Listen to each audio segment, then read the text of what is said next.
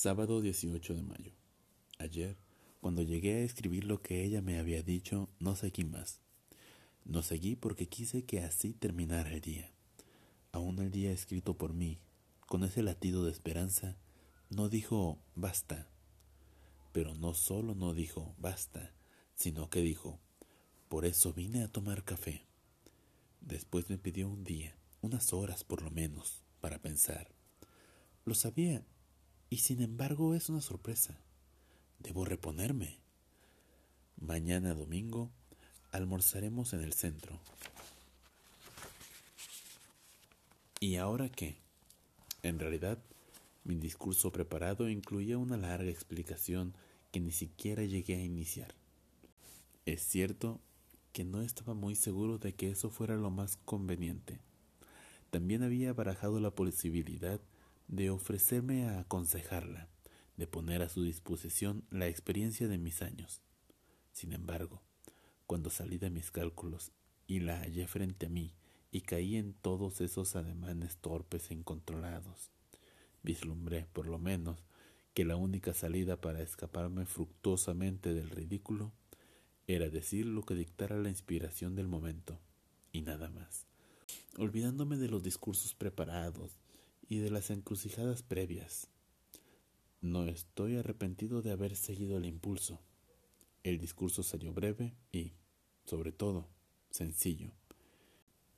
Y creo que la sencillez puede ser una adecuada carta de triunfo frente a ella. Quiere pensarlo. Está bien. Pero yo me digo, si sabía que yo sentía lo que siento, ¿cómo es que no tenía una opinión formada? ¿Cómo es que puede vacilar en cuanto a su actitud a asumir. Las explicaciones pueden ser varias. Por ejemplo, que en realidad proyecte pronunciar el terrible basta, pero haya encontrado demasiado cruel el decírmelo así, a quemarropa. Otra explicación, que ella haya sabido, saber en este caso significa intuir, lo que yo sentía, lo que yo siento, pero no obstante ello, no haya creído que yo llegara a expresarlo en palabras, en una proposición correcta. De ahí la vacilación. Pero ella vino por eso, a tomar café. ¿Qué quiere decir? Que deseaba que yo planteara la pregunta y por lo tanto la duda. Cuando uno desea que le planteen una pregunta de ese tipo, por lo común, es para responder con la afirmativa, pero también puede haber deseado que yo formulara por fin la pregunta para no seguir esperando, tensa e incómoda, y estar en condiciones de una vez por todas de decir que no y recuperar el equilibrio.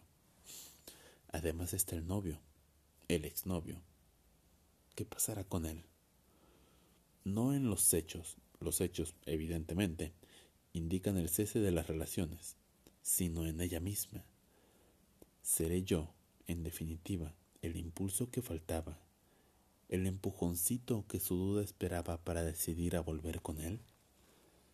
Además está la diferencia de años, mi condición de viudo, mis tres hijos, etc. Y decidirme sobre qué tipo de relación es el que verdaderamente quisiera mantener con ella. Esto último es más complicado de lo que parece. Si este diario tuviera un lector que no fuera yo mismo, tendría que cerrar el día en el estilo de las novelas por entregas. Si quieres saber cuáles son las respuestas a estas acuciantes preguntas, lea nuestro próximo número.